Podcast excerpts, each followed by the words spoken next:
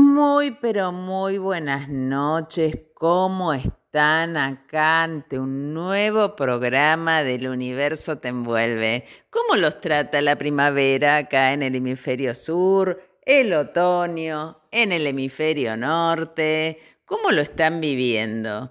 Bueno, hoy nosotros acá con invitados. Vamos, va a ser una noche de invitada porque la tenemos a María Bertagna hablándonos del Tai Chi y del I. Y lo importante que es a veces lograr el equilibrio en nuestras vidas, que lo podemos buscar de diversas maneras, ¿no? Pero bueno, hay como ejercicios o terapias que nos llevan como a poder encontrar ese orden. Y su dulce voz y todo lo que ella nos trae nos va a dar como otra alternativa, otro pantallazo de la realidad que acontece a través de esta técnica milenaria y que gusta tanto. Por supuesto, vamos a tener a nuestra panelista Diana Pogliaga contándonos nada más ni nada menos de astrología mundana. Lo importante, ¿no? A veces nosotros los transpersonales no los eh, interpretamos en nuestro día a día por signo porque los transpersonales están muchos años en un signo, pueden estar de 10 a 14 años, pero la entrada de estos transpersonales a un signo marcan algo y se sienten en la historia y nadie más mejor que ella eh, para explicarlo. Así que hoy nos va a traer toda esta entrada en Sagitario, Capricornio y nos va a dar un pantallazo de lo que se viene con Plutón en Acuario. Ya hace un par de programas, eh, por la disposición de la Tierra, que estamos teniendo un ascendente en Tauro cada vez que iniciamos, en donde el regente es Venus, y Venus está hoy en aspecto conjunción partil Sol, Venus y Mercurio. Así que bueno, están como las energías propicias para lograr este equilibrio que tanto necesitamos, eh, buscar la armonía y todo este estelion, eh, sobre todo Mercurio, Venus y el Sol no, pero Mercurio está en oposición a Quirón. Y ustedes saben que cuando nos posicionamos en un signo, evolucionamos cuando tomamos al opuesto complementario.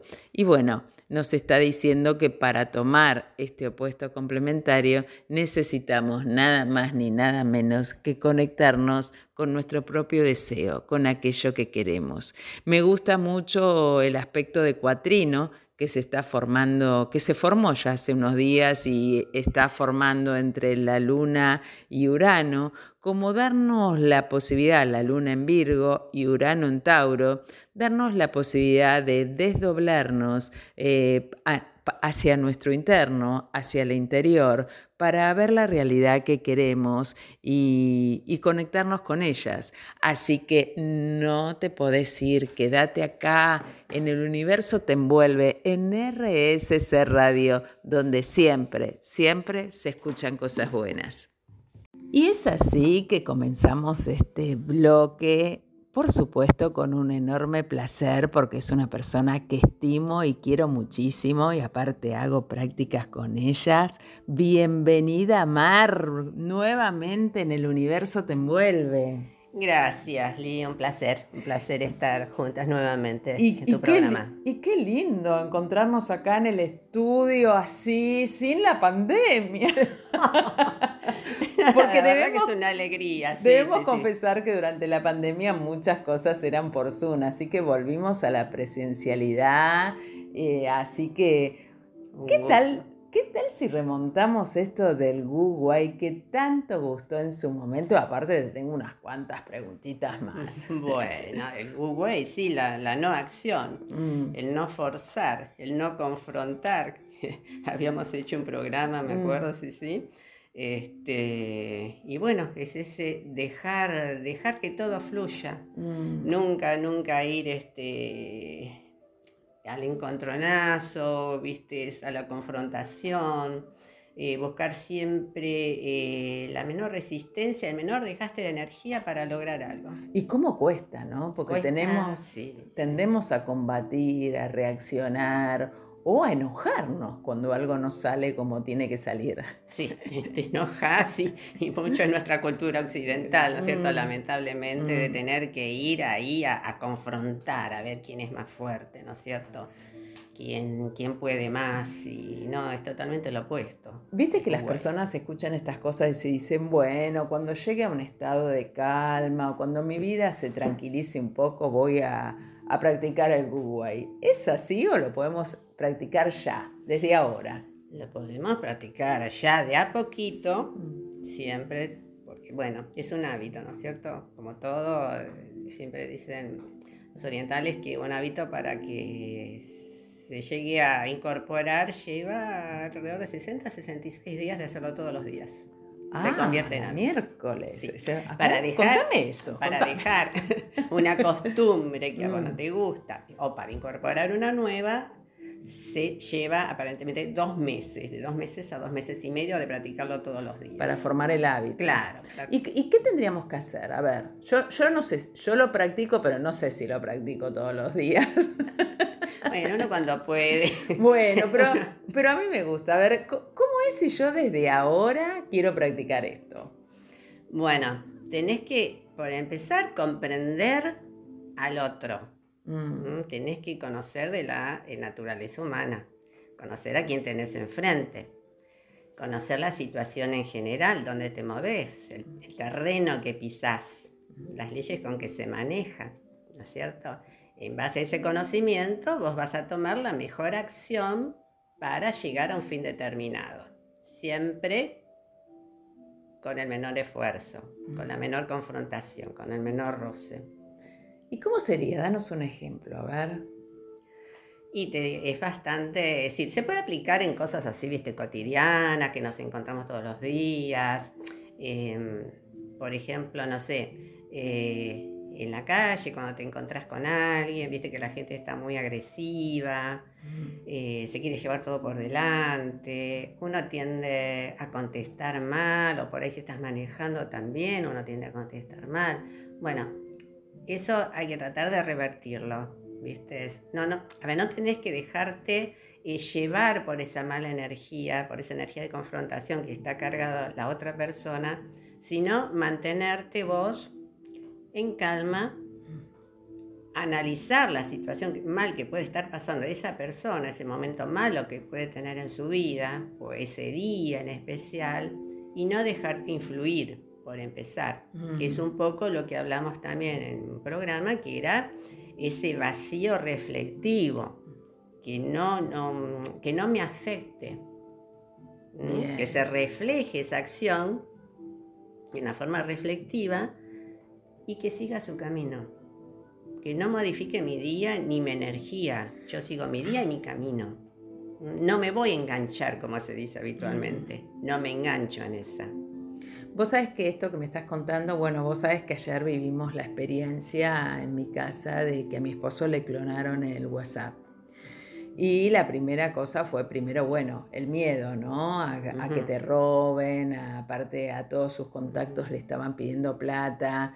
Em, y la primera reacción era, qué hijos de puta, ¿no? Eh, esta gente que, por, el vocabulario, por el vocabulario que utilizaban en los mensajes, obvio que estaban escribiendo de una cárcel o algo, pero uno se puede quedar con mucha bronca y con, con, un, clima energético feo, pero el tema de hoy fue como un, un momento de mucha paz, ¿no? Porque eh, por ejemplo, va a estar el WhatsApp inhabilitado 10 días. Y todo lo que trajo el tener el WhatsApp, las primeras 24 horas inhabilitados, la verdad que fueron maravillosas porque fue como estar en el aquí ahora. ¿Eso sería el Huawei?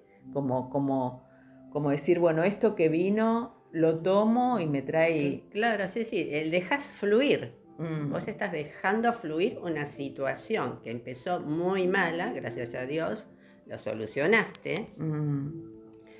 Eh, pero bueno, eso te trajo aparejado algo positivo, como vos decís, es este, estos días de paz y de más tiempo que vas a tener porque no tenés eh, a disposición el WhatsApp, que te lleva a decir, es un hábito bastante... Sí, sí, e, está buenísimo, pero perdemos mucho el tiempo también, ¿no? Porque se forma en un hábito que lo, lo volcás mm. en cosas que quizás no necesitas y te lleva un montón de tiempo en el día que lo podés aprovechar en otras cosas. ¿Y cómo cuesta formar hábitos saludables, no? Porque, bueno, yo lo veo, les tengo que decir a todos, ya lo saben, que, que Mare es nuestra profe de Tai Chi acá en, el, en Exaltación de la Cruz y que vamos a decir que ya hay horarios fijos para el Tai Chi, pero el Tai Chi tiene mucho de Wu Wei, ¿no? Es una base, el Wu Wei es una base filosófica del Tai Chi, así como también el I Ching, por ejemplo, mm. es una base del Tai Chi. Mm. Eh, vos viste que el I Ching tiene, eh, en realidad serían tres fundamentos, tres partes. Una es la parte filosófica, que ya hemos hablado de eso, que sería eh, la ley de mutación o la ley original. La ley de mutación es que todo muta, la única constante es la mutación en sí misma. Bien. todo muta continuamente. Lo único que no muta es el Tao. Es lo que le da origen a esa mutación. Lo inmutable es el Tao. El Tao es lo que llamó Lao Tse eh, el sentido, el camino. El aprendizaje sería el, Tao.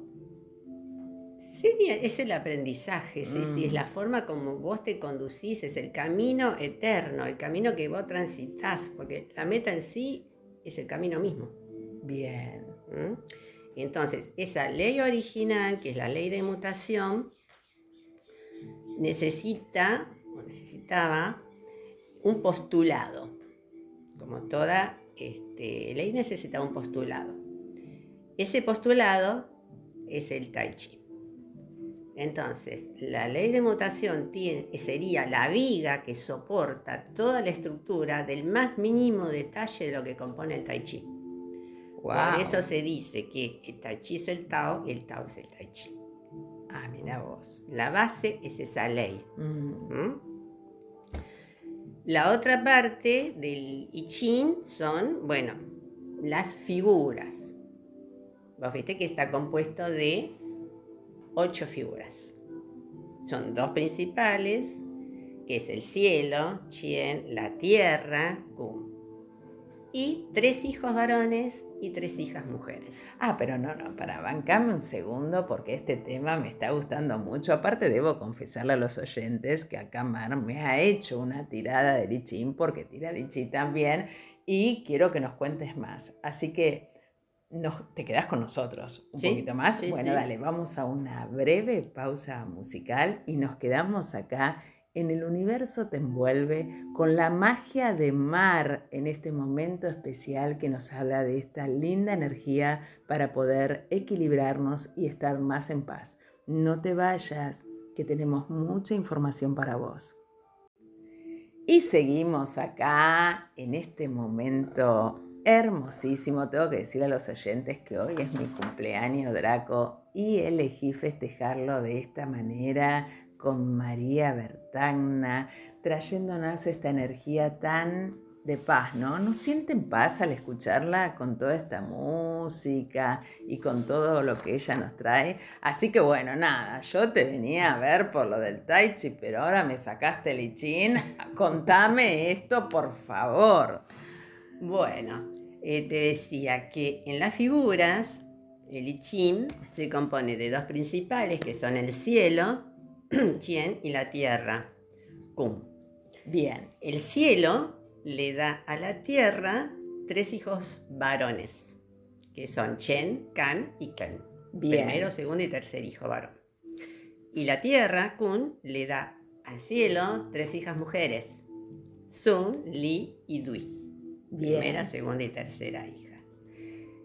Cada uno representa a su vez eh, un punto eh, en la rosa de, los vientos, por ejemplo.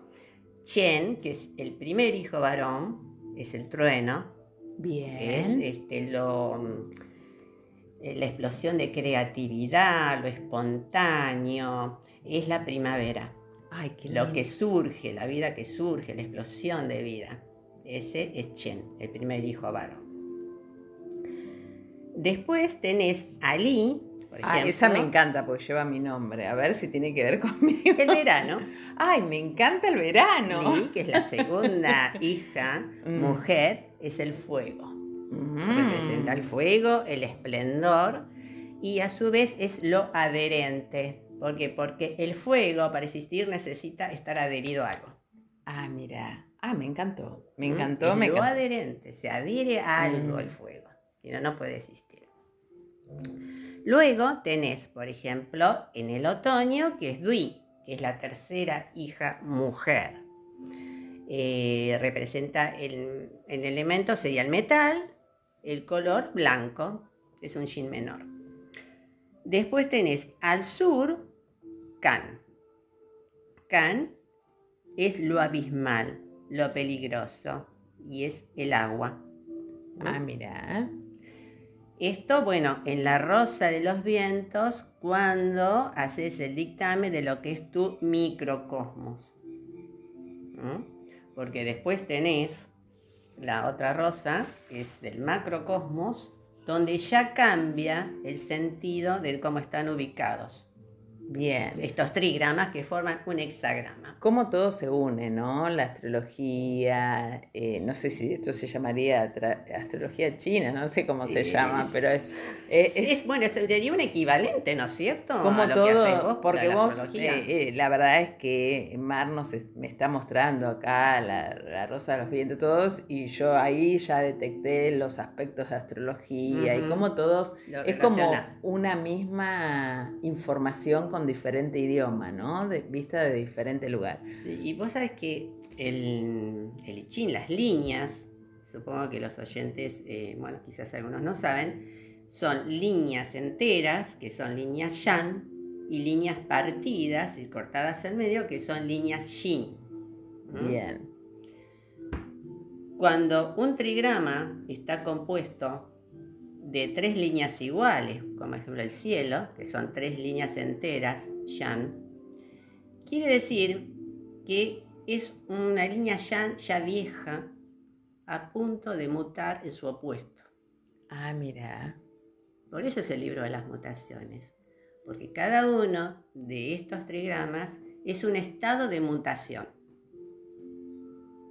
Entonces, cuando el trigrama está completo, que son tres rayas iguales, está en su apogeo. ¿Qué pasa cuando algo está en su apogeo?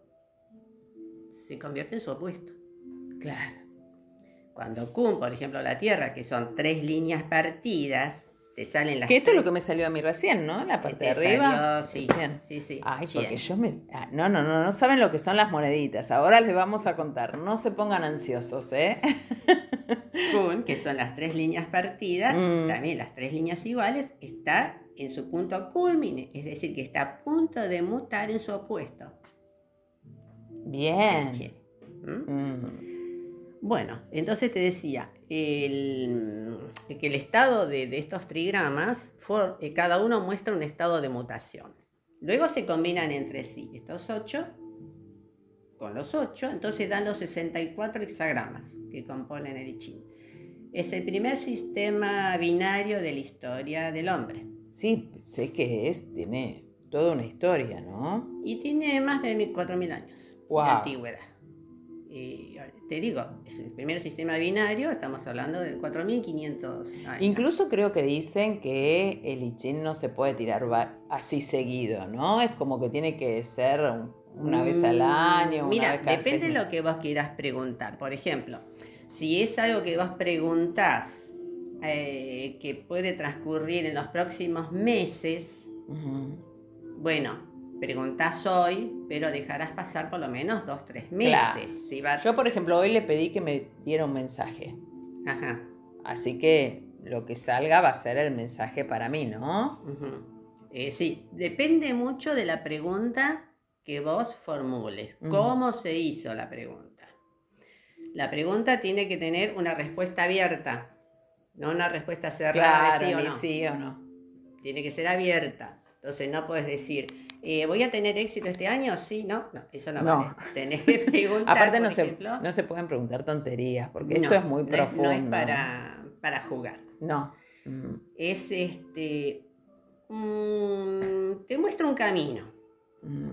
No es, un, no es, una adivinación, es un estado de adivinación. Vos sabés que hace muchos, muchos años, muchos, la primera vez que a mí me tiraron el lichín, si está escuchando mi amiga Ana María Bellino, seguro se va a recordar de ese momento.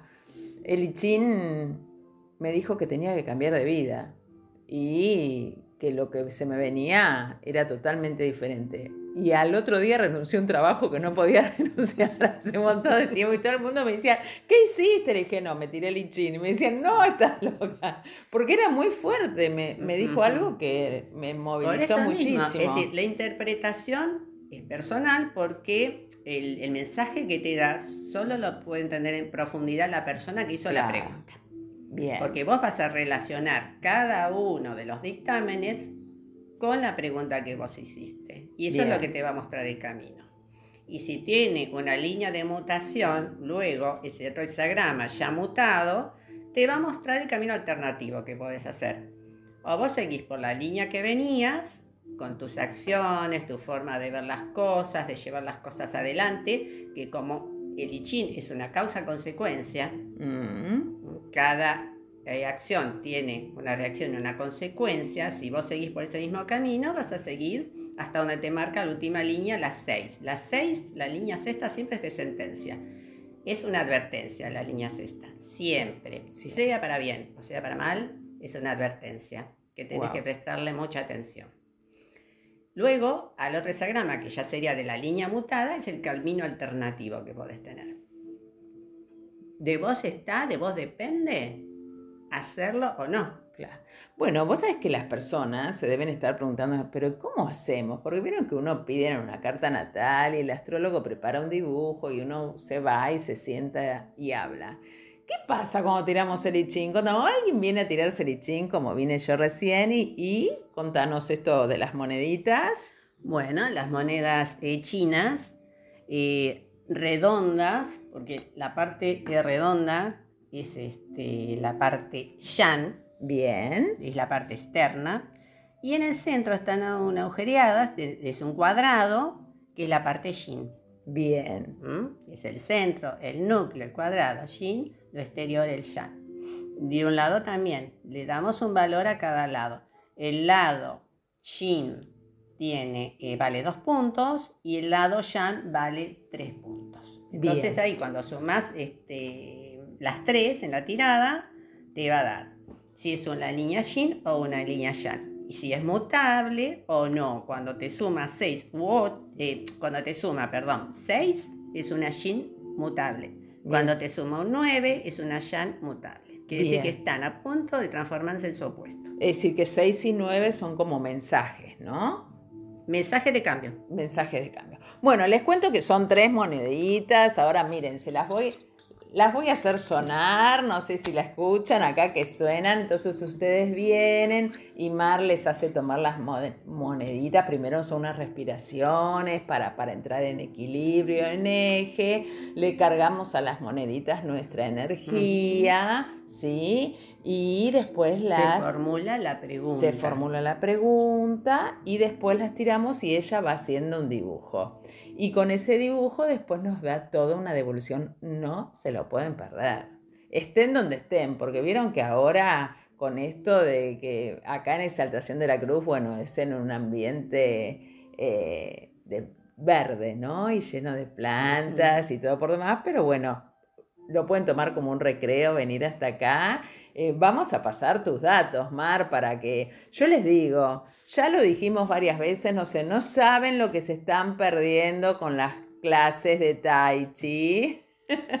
que lo, yo te lo confesé, no sé si te lo dije en el programa de radio la otra vez, pero vos sabes que yo jamás había podido ordenar mi agenda. Y desde que hago Tai Chi hay algo que se organizó que fue desde adentro hacia afuera. exactamente, desde adentro hacia afuera. Mm, así que bueno, las clases de Tai Chi son los lunes a las 16 horas y creo que también va a haber un horario de mañana. Y por supuesto vamos a dar el teléfono de ella, de María Bertagna, para que puedan contactarla para tiradas de Tai Chi para eh, tiradas de lichín, perdón, o para venir a practicar tai chi. Si no, escriben, me escriben a mi Instagram o me escriben al programa que, los vamos, les vamos a pasar la info. El teléfono de Mar es 112 651 6215, ¿está bien, sí, sí, Mar? perfecto.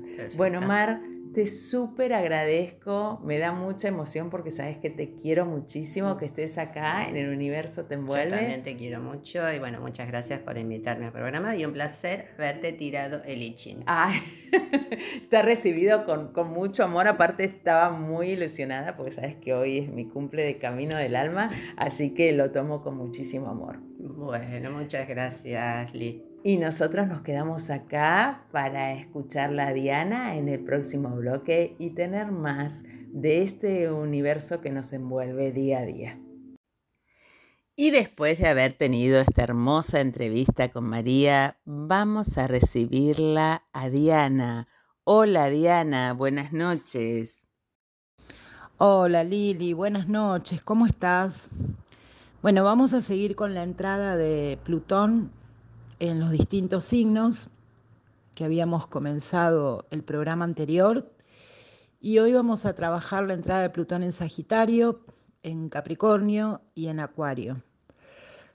Las entradas de Plutón en cada signo hemos visto que producen hechos, acontecimientos históricos muy importantes, que de alguna manera ese, ese hecho que comienza con la entrada de Plutón en un signo, marca todo el tránsito hasta el ingreso de Plutón al signo siguiente.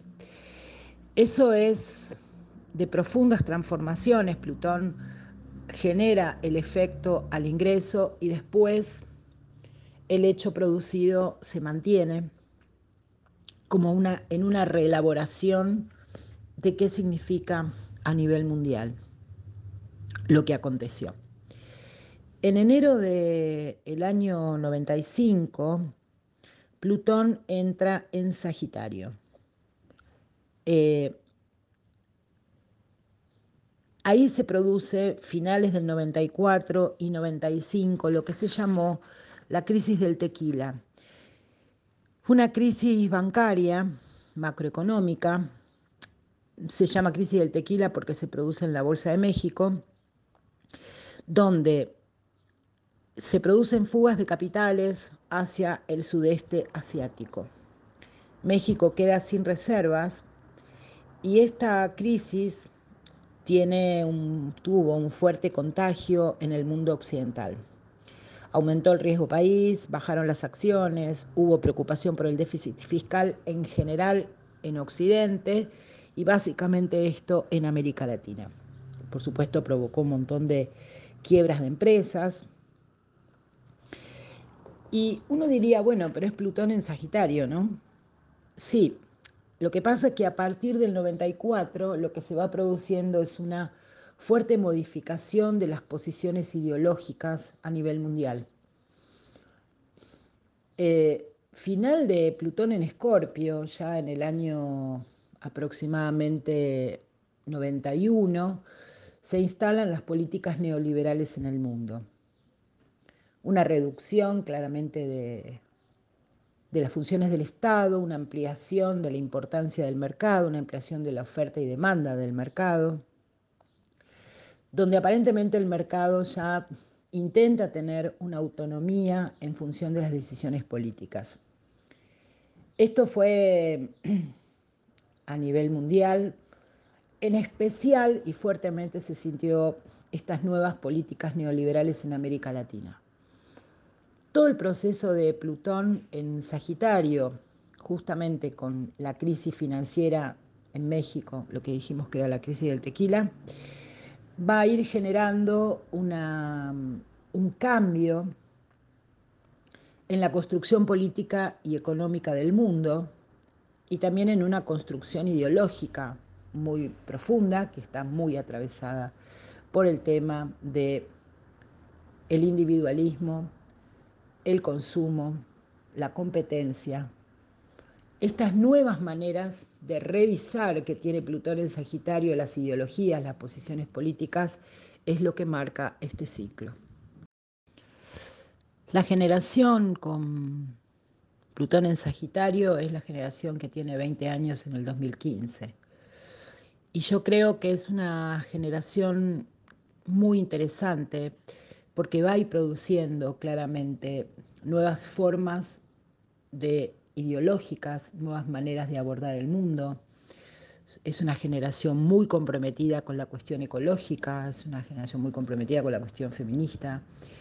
Eh, y es una generación que tiene la capacidad, digamos, de ir pensando nuevas formas de organizaciones eh, políticas comunitarias, digo, y eso también es profundamente sagitario.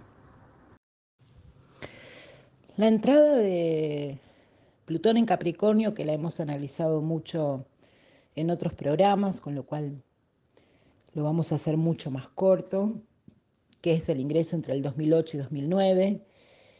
Ahí comienza la crisis inmobiliaria de Estados Unidos, con lo cual es una crisis financiera a nivel internacional muy importante. Es interesante ver cómo las dos últimas entradas de Plutón en Sagitario y en Capricornio tiene que ver con fuertes crisis financieras. Se, se publica el primer informe sobre las bitcoins y bueno, este ciclo de Plutón en Capricornio, que es, el, que, es el que estamos viviendo, eh, tiene que ver fundamentalmente con el tema, lo que fue el tema de la pandemia, el tema de la guerra entre eh, Rusia y Ucrania. Y es una generación que va a tener 20 años más o menos en el 2028, 2029. Yo creo que es una generación que va a tener una fuerte importancia en todo lo que tiene que ver con las transformaciones institucionales y las funciones que tienen los estados y las instituciones en general. Digo, e, esa generación va a ser una generación mucho más comprometida en estas cuestiones. Em, yo abordaría un poco el tema de la entrada de Plutón en Acuario. La primera vez que Plutón entra en Acuario es en marzo del 2023 y se va a mantener hasta abril y mayo. Ahí Plutón ingresa a 0 grado de Acuario, Saturno a 0 grado de Pisces y Urano a 15 grados de Tauro. Y esto, digamos, tiene características muy particulares porque la entrada de Plutón en Acuario está pensando en un nuevo modo de pensar los, las formas de organización social, va a haber una acentuación muy fuerte, muy fuerte de todo lo que tiene que ver con los sistemas informáticos, con las redes, con Internet especialmente. Tiene que ver con una nueva manera de concebir el mundo. Pero Saturno a cero grado de Pisces va a ir marcando una disolución y es eh, muy interesante porque la entrada de Saturno en Pisces lo que va haciendo es finalizar un ciclo que comenzó justamente ahí en la crisis del tequila. En abril, en, en Aries, había entrado en abril de 96. Y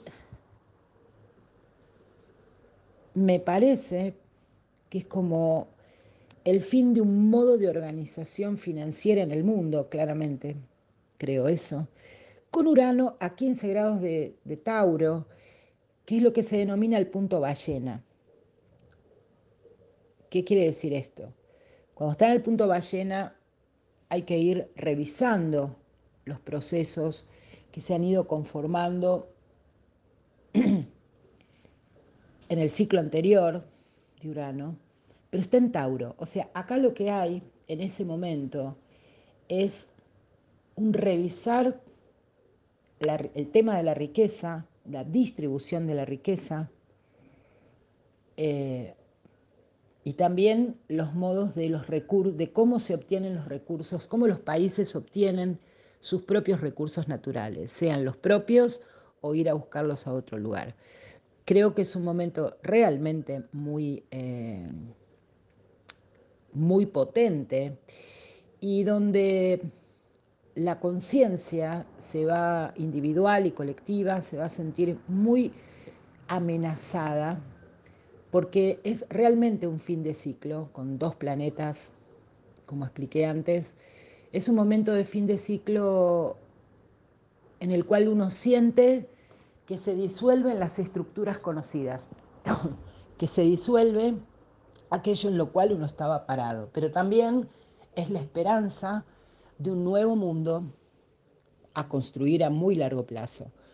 Entonces, a mí me parece que la atención en forma individual y colectiva de qué es lo que está sucediendo, adaptarse, a soltar, a dejar aquellas cosas que ya son de tiempos pasados, a empezar a revisar cuáles son las maneras en las que uno puede eh, pensar, abordar de otra manera. Es en realidad lo que se está pidiendo pararse en otro lugar pero que en realidad ese proceso comienza en marzo con esa conjunción, después el planeta va retrograda, Plutón, y entra definitivamente Acuario en enero del 2024. Y ahí me parece que eh, es la finalización, digamos, de el proceso de Capricornio, por supuesto, y el nuevo reordenamiento mundial. Si tienen ganas, me pueden seguir en mi Instagram, 9musas.astrología, 9 con número. Mi WhatsApp es 1149468223. Hago cartas natales, revoluciones solares, asesoramiento a empresas, organizaciones, los espero. Un abrazo, Lili. Que estés muy bien. Qué impresionante, qué impresionante toda esta información, querida Diana, inmensamente agradecidos por lo que nos trajiste y qué importante es ver eh, cómo funciona el mundo cuando un transpersonal entra en un signo. Bueno, vamos a vivirlo ahora muy fuertemente y lo vamos a tener en vivo acá en el universo te envuelve cuando llegue en marzo del 23 y podamos vivirlo. Eh, con lo que esté pasando y cómo lo vamos sintiendo. Un consejito que me encanta darles a todos es que vayan a buscar su año de nacimiento eh, a Google qué pasaba en mi país o en el mundo en el momento que yo nací y van a ver cómo actúa ese transpersonal. Así que Diana, un fuerte abrazo y nosotros nos quedamos acá para más del universo te envuelve en nuestro próximo bloque. Y seguimos aquí, bueno, les voy a dar un pequeño pantallazo de Plutón transitando por la 8. ¿Cómo estamos con Plutón? Súper intensas, súper intensas, pero bueno, sabemos que es un tema que ha gustado mucho. Y bueno, después se vendrán otros temas que les voy a contar al final del programa. Bueno, todos saben que la casa 8 en astrología tiene que ver con los recursos de los otros, tiene que ver con los valores de los demás, ya que la casa 2 son mi propio valor, así que la casa 8 refiere a la forma que nos conducimos con el dinero y los recursos que se comparten, por ejemplo, en el matrimonio, en las relaciones de intimidad o en empresas comerciales o en negocio. En el nivel más concreto, el tránsito de Plutón por esta casa puede indicar que nos veremos profundamente cambiados y afectados como resultado del dinero, los recursos materiales de otra persona. Muy fuerte el tránsito de Plutón por la 8 porque aparte por casa está en domicilio. Em, entonces, bueno, va a ver que eh, todo lo que estaba tapadito, guardadito, va a salir a la luz de la conciencia. También puede traer una profunda transformación en todo lo que yo tengo compartido con otras personas, ¿no? Uno cuando ve la primera reacción ante Plutón es como un poquito de miedo, bueno, pero también puede llevarnos a empoderarnos de esa energía. Eh, puede haber también problemas con impuestos o temas con herencias. Así que hay que estar como muy atento. ¿Tiene alguien a Plutón transitando por la 8? Bueno, escríbanos y cuéntenos su experiencia.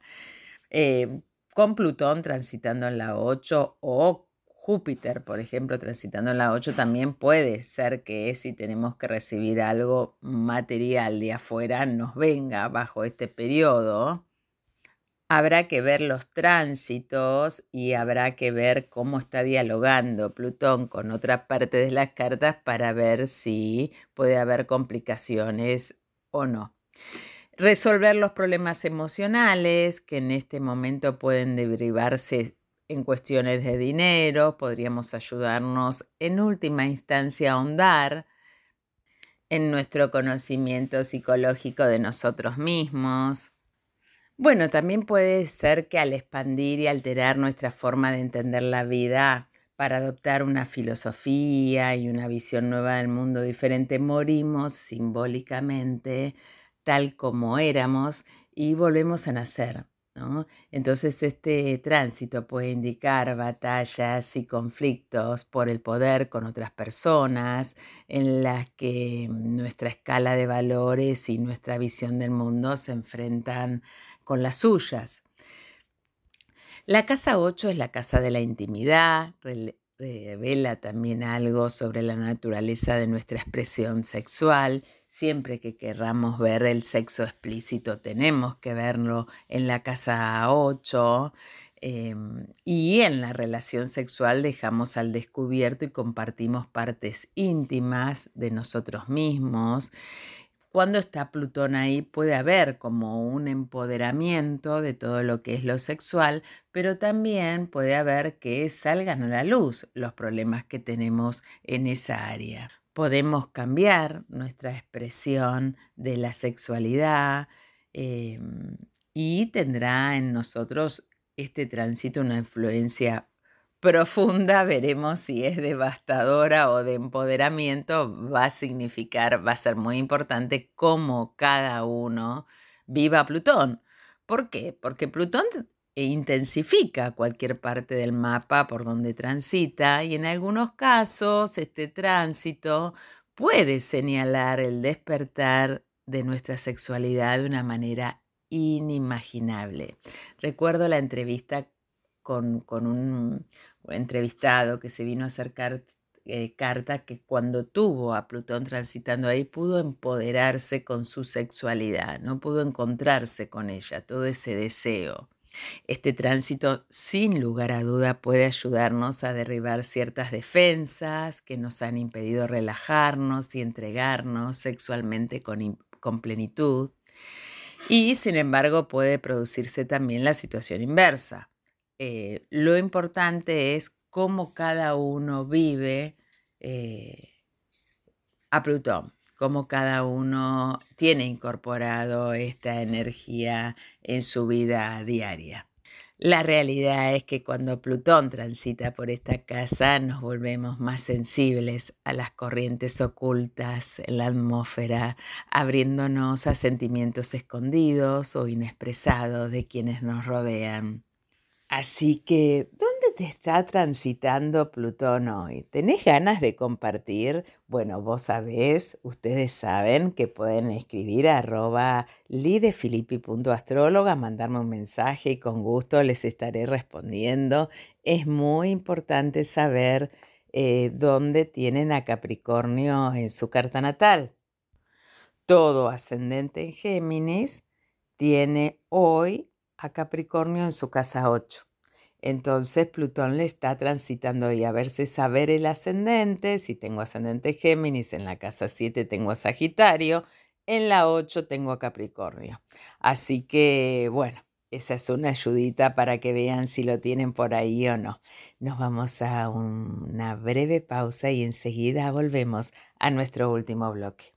Y llegamos así al final de nuestra noche. Quiero decirles que en el Instagram eh, van a poder, eh, encuentran todos los domingos un videito de lo que va a tratar la semana. Los lunes estamos reeditando los animales chamánicos y qué vinculación tienen con los signos. Seguimos con, ya terminando, con Saturno y Quirón y... Em, contarles que se van a venir como nuevos temas, como por ejemplo, eh, igualmente pueden proponer temas, ¿eh? me pueden mandar mensajes, me gustaría que hablaras de cuál o determinada cosa, así que bueno, va a ser muy interesante eh, leerlos y, poder devolverles a través del programa de la radio todo aquello de lo que quieran conversar.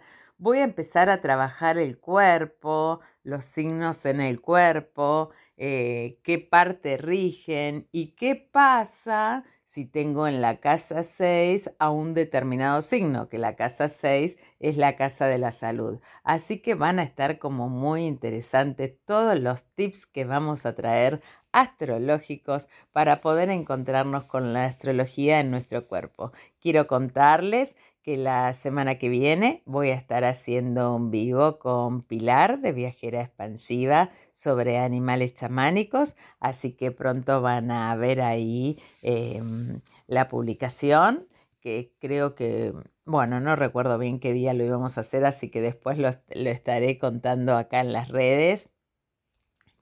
Esta semana tuve la bendición, porque es una bendición estar vivo y poder eh, vivir las energías de cumplir mi año dracónico y mi año trópico, mi revolución solar, eh, y estar en contacto con el mar y estar en contacto con la naturaleza. Y me llevó mucho a pensar que cuánto nos hace bien conectarnos con nuestro aquí ahora. ¿Qué te trae eh, la realidad de hoy? ¿Cómo encontrás tu paz interna? ¿Cómo te reencontrás con vos mismos?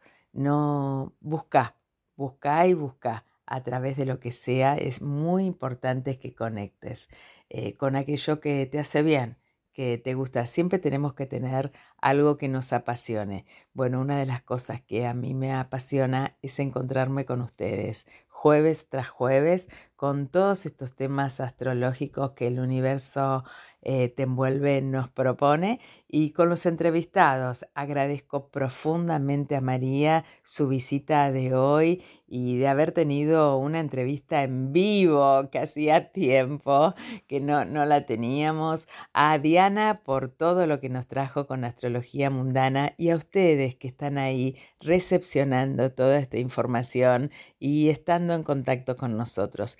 In la que yo soy otro tú.